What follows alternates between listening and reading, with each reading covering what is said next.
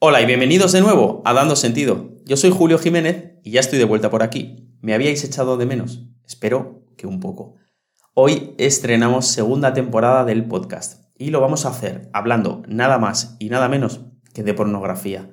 Más concretamente de sus peligros ocultos, de la adicción al sexo y de cómo salir de ella. De por qué creo que el porno es una estafa, un engaño que roba mucho más de lo que da de por qué ver pornografía, aunque parece una práctica inocua y sin consecuencias, puede tener efectos terribles sobre nuestro físico, nuestra mente y nuestro espíritu. Todo esto haciéndolo, además, sin que nos demos cuenta. Es una industria multimillonaria que envenena todo lo que toca y que es posible haya arruinado tu vida sin que ni siquiera te hayas dado cuenta. Te lo cuento todo en el programa de hoy, no te lo pierdas.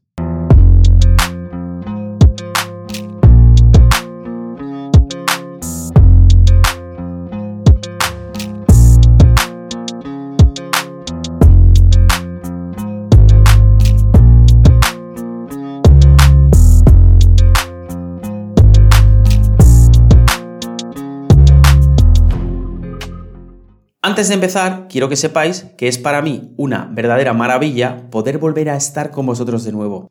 Y es que en total ha sido un descanso de tres meses, 90 días, sin podcast.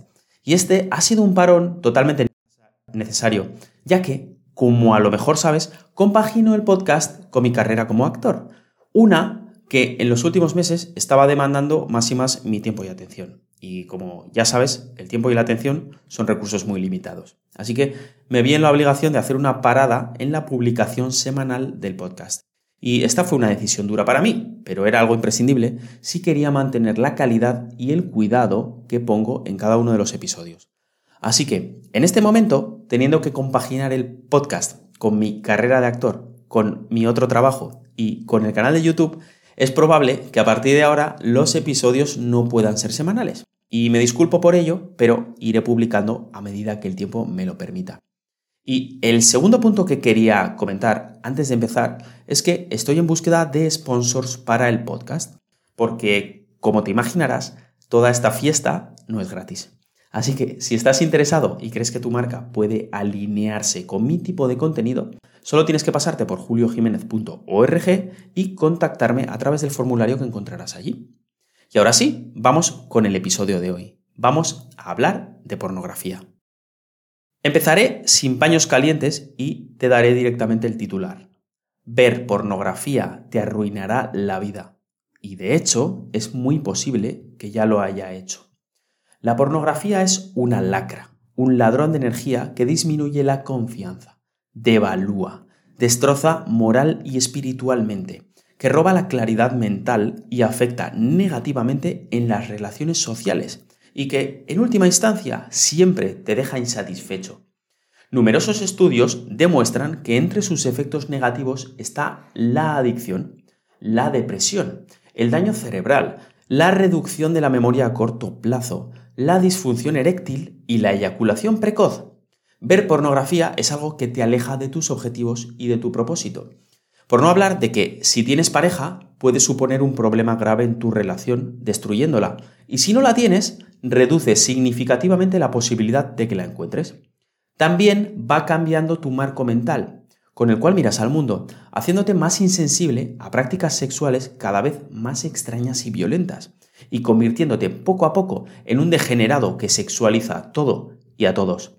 La proliferación del porno hace que niños cada vez más jóvenes vean toda clase de contenido sexual extremo sin ninguna restricción, provocando con ello un daño irreversible sobre cerebros que están todavía en fase de desarrollo. Y sí, sé que mucha gente no va a estar de acuerdo conmigo hoy, porque este es un tema polémico y difícil. Y soy consciente de que muchas personas consideran cualquier mínima crítica a la pornografía un ataque directo a su libertad, a su autonomía y a sus derechos. Pero, ¿tenemos alguna clase de derecho inherente a poder ver prostitución delante de una cámara? Sin ponerme a dar discursos acerca de moralidad o decir a nadie cómo debería vivir su vida, hoy me gustaría intentar convencerte, o al menos generar una reflexión en ti, acerca de por qué ver pornografía es una de las peores cosas a las que puede nadie dedicar tiempo. Me gustaría también mostrarte que hay una salida a este peligroso terrible y subestimado mundo.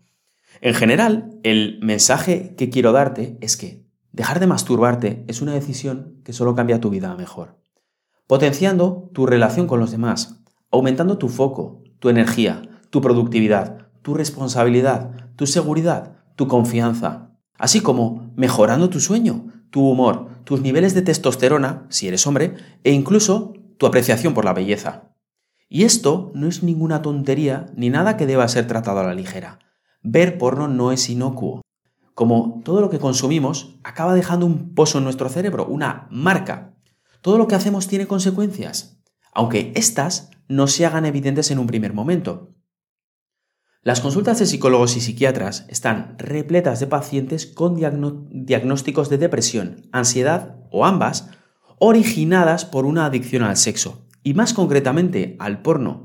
El perfil mediano parece ser el de un chico de media edad que empieza por perder el interés en todo. Deja el trabajo o los estudios, empieza a quedar cada vez menos con sus amigos y o no encuentra motivación para hacer nada constructivo o incluso para salir de casa.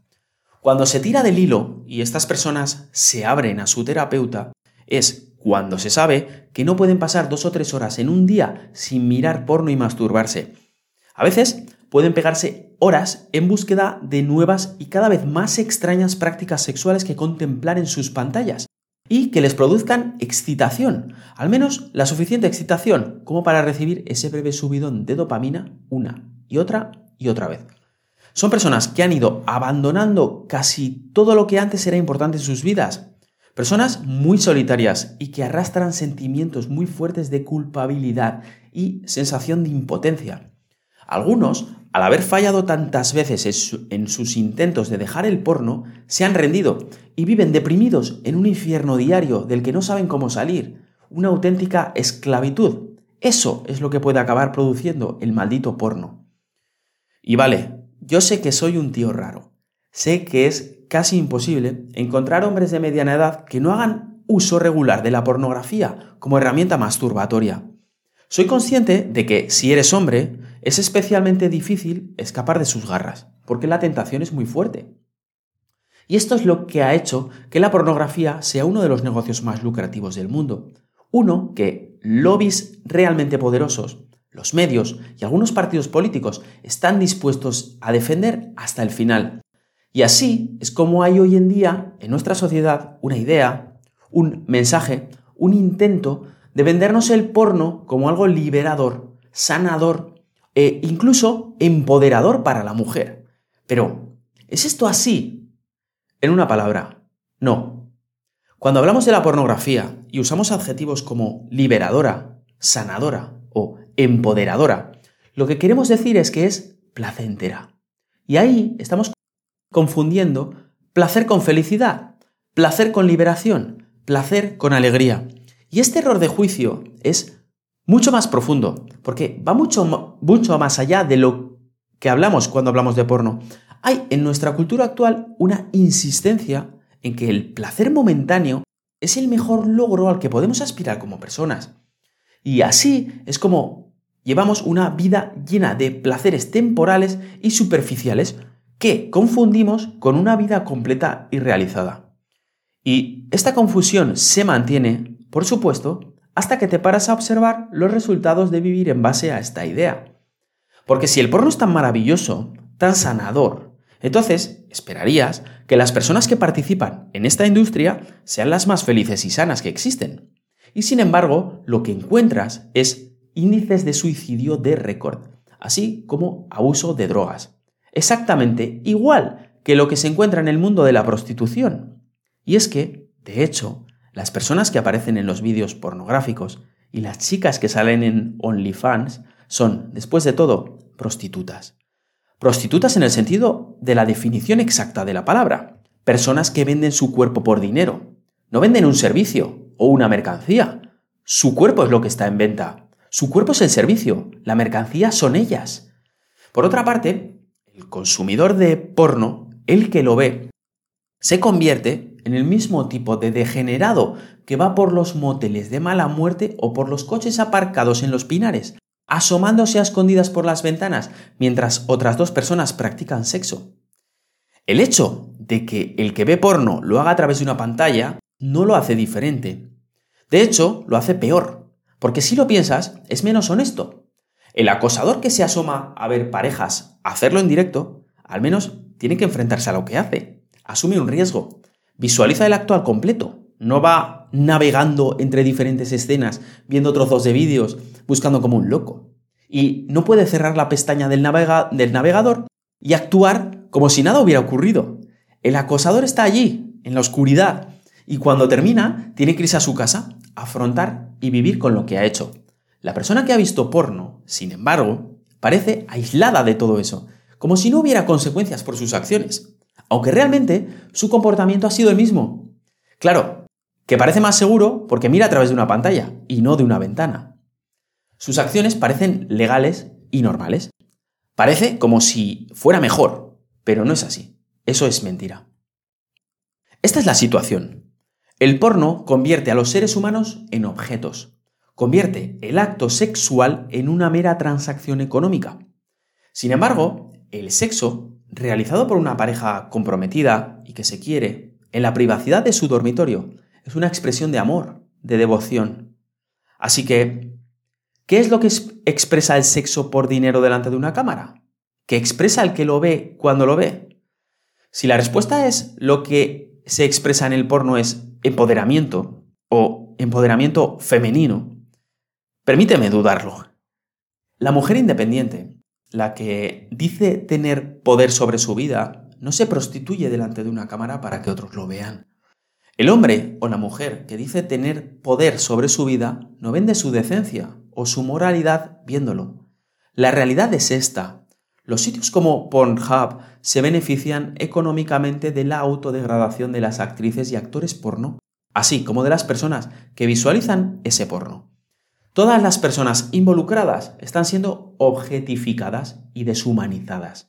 No están siendo ni liberadas, ni empoderadas, ni sanadas.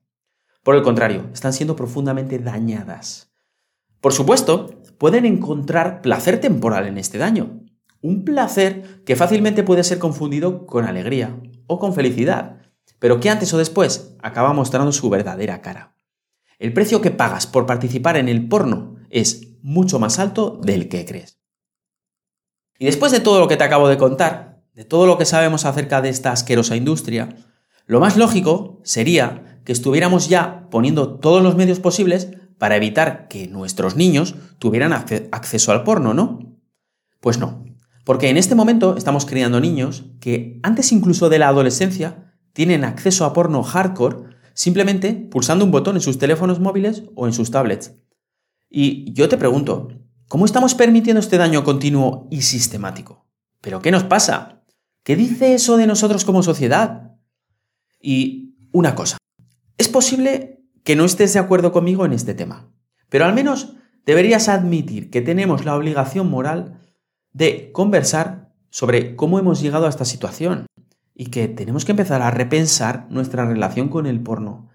Tenemos, como mínimo, que empezar a poner filtros.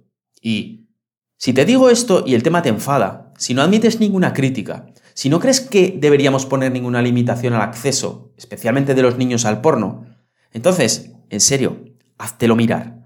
Porque si el hecho de que se critique o que se hable de la posibilidad de restringir la pornografía te pone nervioso, yo creo que deberías pararte y reflexionar sobre el tipo de persona que eres y que quieres ser. Creo que tienes que hacer mucho trabajo en ti mismo. Podríamos, por ejemplo, empezar por poner alguna restricción al acceso de los niños al porno, como, por ejemplo, una simple comprobación de edad. Y, ok, no sería perfecto, porque es posible que no se lograra mucho, pero sería un comienzo. Desde luego, es mucho mejor que ahora, porque ahora no hacemos nada. No hacemos absolutamente nada para proteger a los niños de esta basura dañina. Y el resultado es que millones de críos con 8 años están viendo la clase de contenido sexual a la que la generación de nuestros abuelos jamás fue expuesta. Miles de generaciones anteriores a la generación actual no hubieran podido ni concebir que esa clase de degradación sexual pudiera existir. Y sin embargo ahora nuestros niños pueden verla de manera diaria, sin limitaciones. Anteriormente, cuando yo era niño, Si un crío entraba en una gasolinera e intentaba comprar una Playboy, el vendedor estaba obligado legalmente a no permitirlo. Y todo el mundo estaba de acuerdo con eso. El mismo principio debería aplicar a la pornografía en Internet. Es evidente. En cualquier otra industria que produce bienes o servicios que no son apropiados para niños, se requiere una identificación que demuestre que eres mayor de edad. Es así, por ejemplo, con el tabaco o con el alcohol. Y la gente que habla de esto y que dice que es censura o que está en contra de estas medidas, no es que quieran voluntariamente corromper a los niños, eso lo tengo claro. Es simplemente que cualquier cosa que les dificulte, que les retrase mínimamente el acceso a su pornografía, les parece tan inaceptable que están dispuestos a destrozar las, vidas de millones de niños en el proceso. Están dispuestos a corromper la inocencia de una generación entera de niños si eso les produce la más pequeña inconveniencia en sus hábitos masturbatorios. Y eso es deprimente.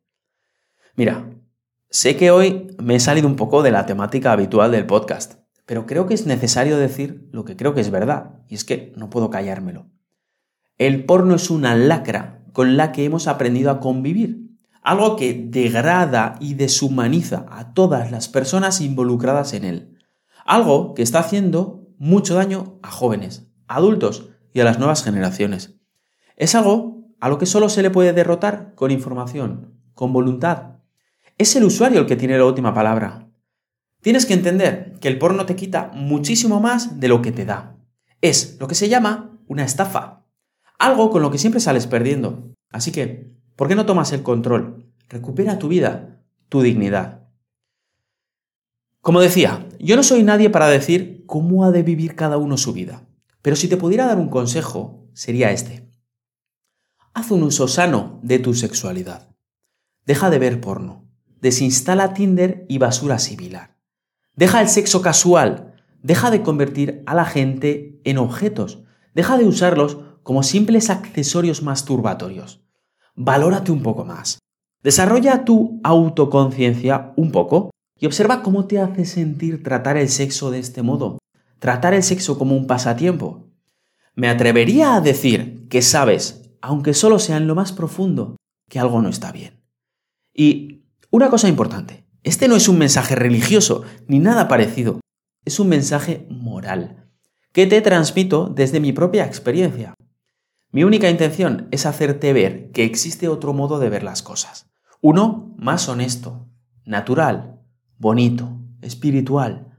Cuando practicas sexo con alguien, le estás dando una parte de ti, tu energía, tu semilla. Cuando lo haces con cualquiera, de cualquier modo, estás regalando una parte de tu humanidad, de tu valor. Si te toca estar solo o estar sola y aguantar, hazlo. No se acaba el mundo. Prueba a reservar tu sexo para alguien que lo merezca. Para alguien con quien hayas decidido pasar tu tiempo de vida. Para alguien con el que sientas algo. Alguien a quien quieras. Verás entonces lo realmente maravilloso que es compartir tu intimidad con una persona que es realmente especial, porque no hay nada mejor. Y hasta aquí el programa de hoy. Para no perder las buenas costumbres, me voy a despedir con una frase. Y esta es, lo que haces en tus días malos importa mucho más de lo que haces en tus días buenos. Y ahora, sí, me despido. Muchas gracias por verme, muchas gracias por escucharme. Nos vemos en el próximo programa. Cuídate, un abrazo.